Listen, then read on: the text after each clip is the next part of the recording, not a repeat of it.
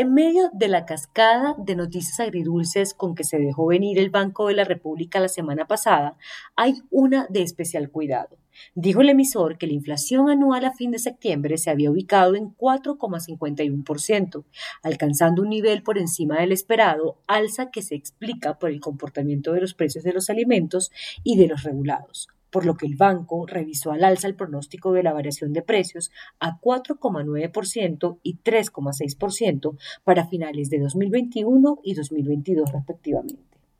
Es un hecho que las estadísticas oficiales del DANE tienen la última palabra esta semana cuando revelen el comportamiento de los precios del décimo mes del año. Los sondeos hablan de que la inflación anualizada puede superar 5%, mientras que la del año corrido asciende hasta 4,5%.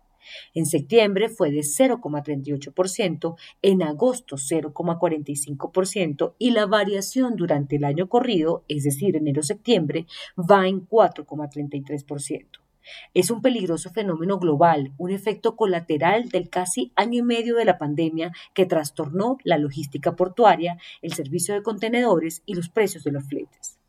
En Estados Unidos, la inflación superó 5% y es la más alta en los últimos 15 años. En las economías de la Unión Europea ronda 2,8%, en Gran Bretaña 2,5% y en Brasil va rumbo a los dos dígitos. Coyuntura que ha obligado a los bancos centrales encargados de controlar los niveles de variación de precios a subir sus tasas lentamente, excepto en Colombia y otros similares, en donde los dos últimos meses las ha elevado 0,75% con graves perjuicios para la reactivación.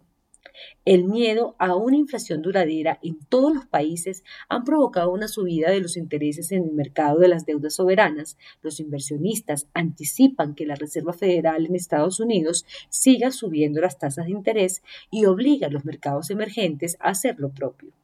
El problema para Colombia es que la inflación causada es el punto de partida para discutir el alza del salario mínimo, pues la política económica no ha logrado dar esa discusión técnica en tiempos y escenarios distintos a los del final del año, máxime en medio de una frenética campaña presidencial.